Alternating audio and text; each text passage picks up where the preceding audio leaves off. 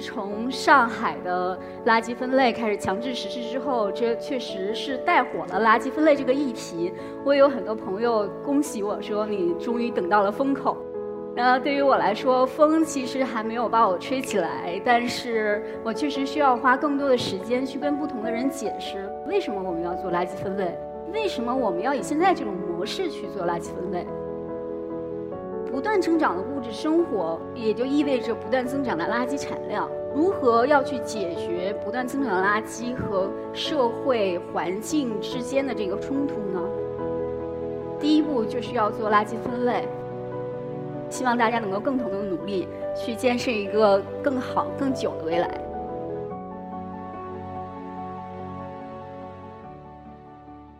呃，大家好，我是 EcoTalks 的讲者张淼。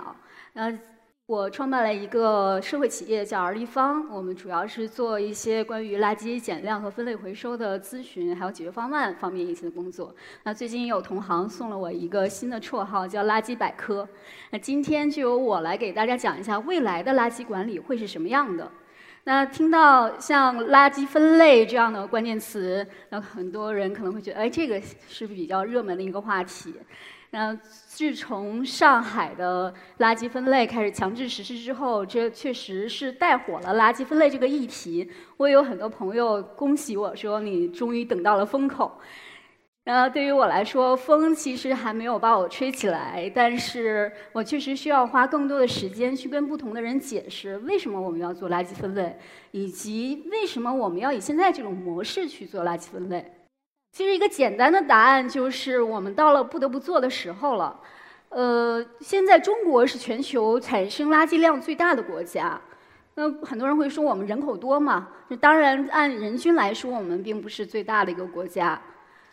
但是我们的环境承载力是有限的，我们东部地区的土地是有限的，那西部有很多环境脆弱的地方，我们不可能无限制的让垃圾增长下去。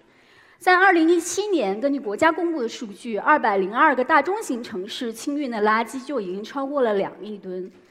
而有一些专家估计，如果包括了县城、农村的垃圾，还有甚至一些进入自然的垃圾，所有加起来有可能超过四亿吨。那仅仅是大中型城市清运的这两亿吨，是一个什么样的概念呢？它经过压实之后，它可以填满大概十万七千多个水立方。而我们生活的北京，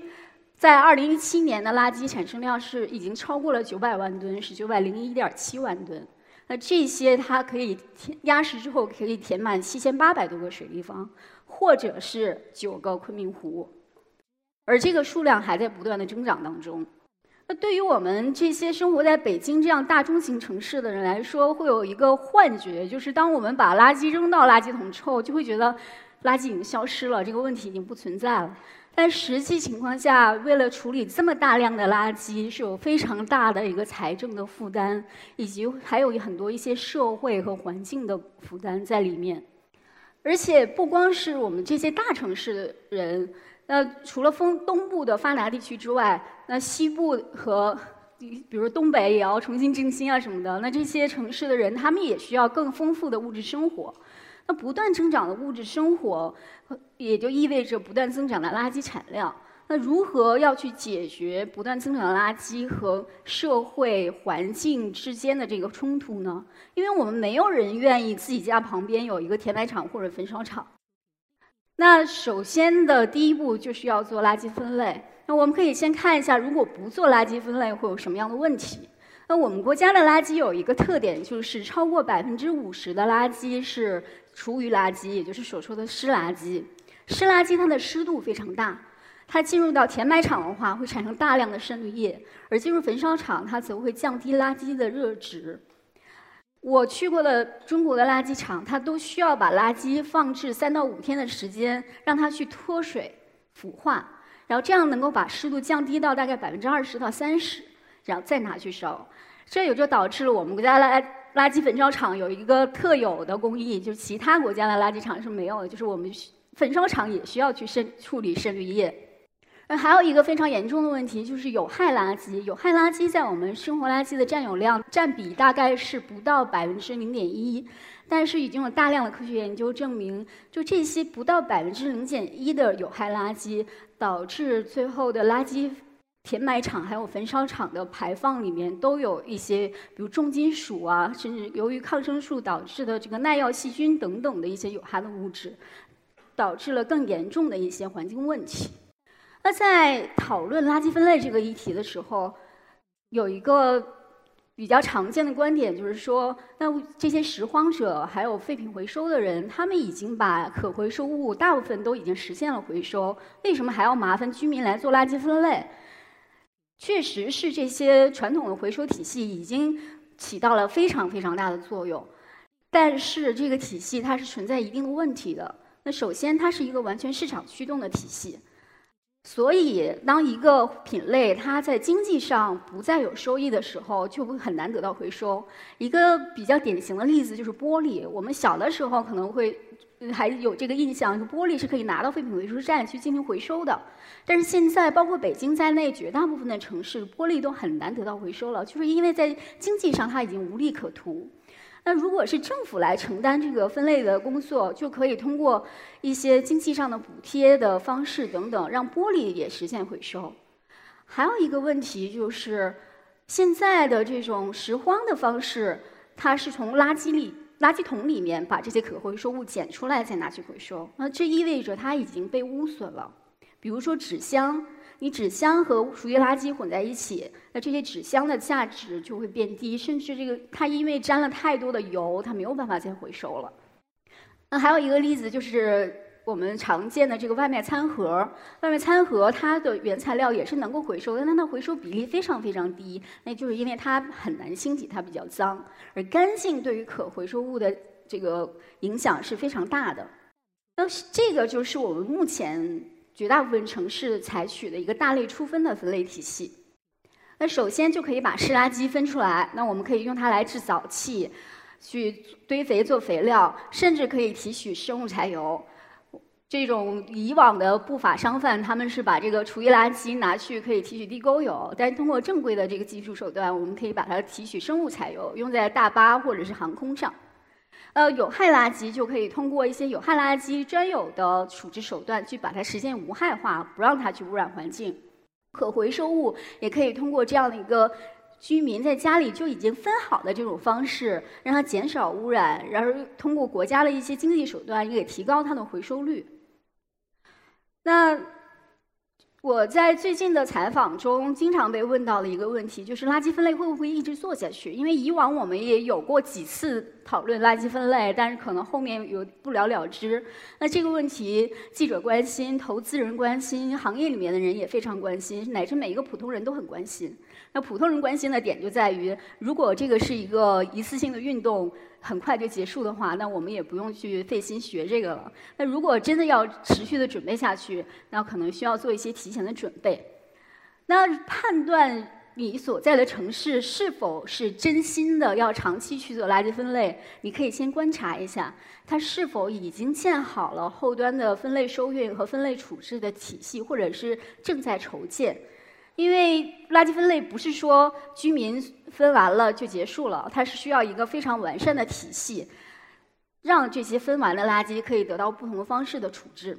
所以，如果政府已经做了这方面的工作，它也不会让这些花了大力人力物力的分类收运和分类处置的体系去闲置，它一定会长期坚持去做下去的。比如上海，它在七月一号全面强制垃圾分类之前，它的厨余垃圾的处置。能力已经达到了五千吨每天以上。那最近由于分的效果特别的好，那他们也不断的在增长厨余垃圾的处置能力。那还有一个简单的判断方式，就是在国家的第一批四十六个垃圾分类的试点城市里面，你的你所在的城市是否在这四十六个城市里面？如果在的话，国家是给了他们一个 deadline 的，就是在二零二零年底之前。是要实现一个百分之三十五回收利用率的目标。如果现在还没有开始的话，在一年多一点的时间里面，他们就需要加紧步伐。所以也意味着这些城市在明年也会都陆续开始强制的垃圾分类。那么。大家可能听说过很多关于日本怎么做垃圾分类、瑞典啊、德国、啊韩国他们怎么做垃圾分类的一些呃报道啊。那我们到多长时间才能达到像这些国家的这种分类的水平呢？那我个人的估计是大概要到五到十年的时间。那在这些国家，其实他们也大概都用了一一代人的时间来实现这个目标。那我认为呢，我们有一些先进的优势，可以让这个目标实现的更快一些。那首先就是我们现在相比于二十年前、三十年前，我们有更好、更先进的技术，有更好的自动化的这个分选设备。比如说，在德国、瑞典等等一些国家，你不光是说你要把玻璃、塑料什么的这些分开，那玻璃瓶你甚至还要分成没有颜色的、棕色的和绿色的三类来分开，是非常非常细。在日本，你要分类回收一个饮料瓶的话，你要把盖子和外面的这个包标签撕掉。但是我们现在是一个，呃，把所有可回收物放在一起的一个分类的方式。那这个就是因为现在后端的这种分拣分选的系统已经比以前发达很多了，所以我们不需要居民分的那么细。那还有一个先天的优势就是我们有非常完备的整个的再生体系。呃，有些。朋友可能听说过，就是从二零一八年开始，我们国家陆续的禁止了很多国外的固体废弃物的进口，这个叫“洋垃圾禁令”。那很多这些国家的一个遇到的一个难题就是，虽然分类做得很好，但是他们分类出来的这些可回收物无处可去了。但是我们本来就有非常强大的这个分类回收的行业，我们可以在国内就实现把这些可回收物进行一个回收再利用。那说完。城市之后，呃，有一个问题就是农村垃圾分类要不要做？就觉得好像我们现在做垃圾分类太超前了。那农村是不是做垃圾分类更超前？但实际上，在国家开始强制垃圾分类之前，做自发做的最好的这些地方，往往都是这些农村地区。广西的横县，他们已经做垃圾分类做了二十年，做得非常好，一直坚持了下来。那为什么农村更需要做垃圾分类呢？就是目前我们国家的农村的垃圾的清运和处置都存在一个问题，比如说住建部它设定的一个目标是明年年底能够实现百分之九十的农村垃圾分类得到收集和处置，也就是说现在确实是还有很多没有得到一个很好的收集处置的。那在我们的这些城市，因为你集中产生了大量的垃圾，所以你在经济上你是值得去建设一个焚烧厂或者是填埋场来处理垃圾的。但你不可能在每一个村或每一个镇、每一个县城都建立一个大型的这样的处置设施，它成本太高。但是你从每一个村去运送到这些集中的处置设施，你的运费也是非常高，也是难以承受的。所以，一个比较好的方式就是尽可能的在源头做好分类，实现一些就地的处置。比如说，这个是北京新庄他们的一个分类的方式，他们就会把厨余垃圾做做成酵素，就用在他们当地的草莓的生产上。那除了酵素之外，还有一些，比如。浙江农村也会做一些堆肥，然后呃这些渣土的垃圾呢，就可以在农村直接做一些建筑的材料去垫道，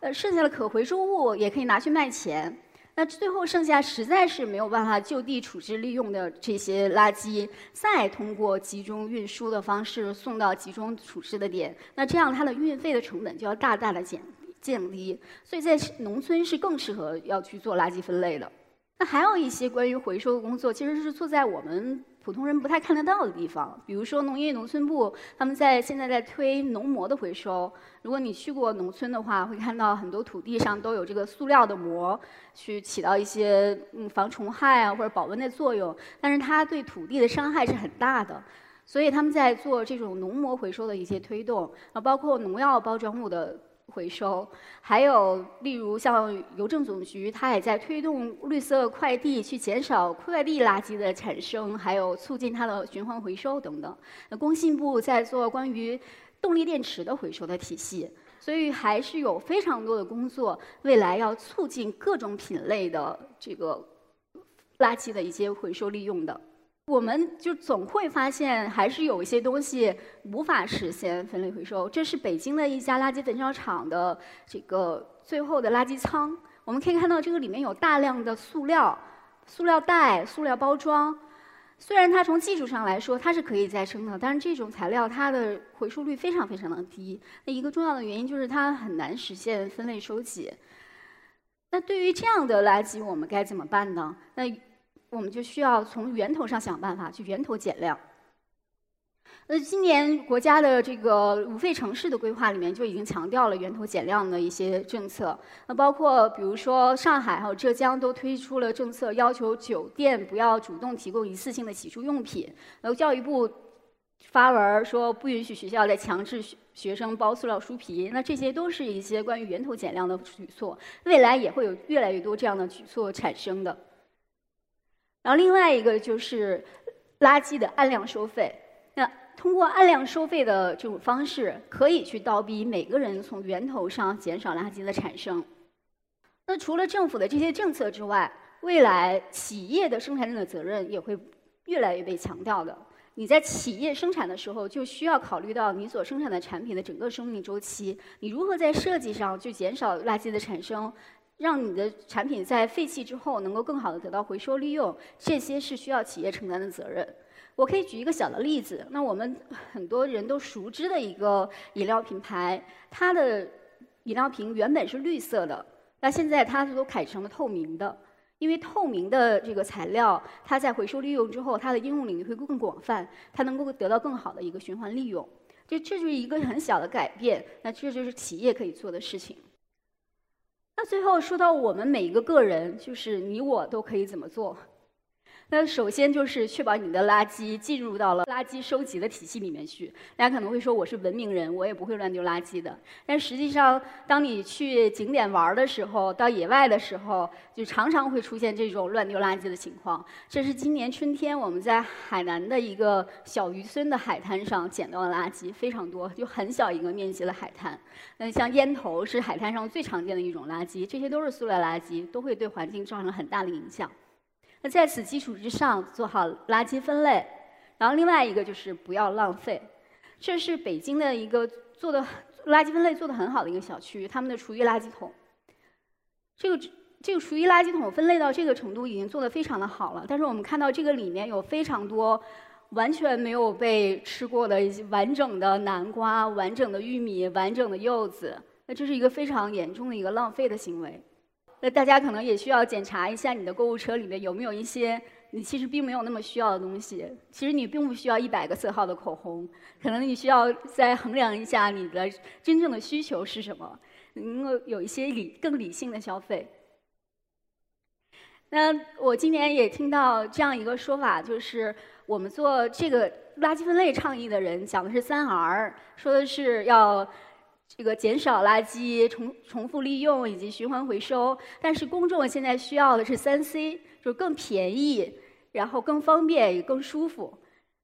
所以，当垃圾分类这个强制政策出来之后，很多人就抱怨说，这政府的责任转嫁到居民头上，就是本来我们可以随便一扔就可以了，但现在我们还要去分类，很麻烦，就违反了就我们已经被各种电商宠坏的性格。但是环保上有一个原则，就是谁污染谁负责。那既然是我们制造垃圾，我们就应该为它负责。只不过我们之前没有做好自己的责任。那我也很高兴，我能够现在参与到这样一个能够去让未来更好的一个行业里面去。然后希望大家能够共同的努力，去建设一个一个更好、更久的未来。谢谢大家。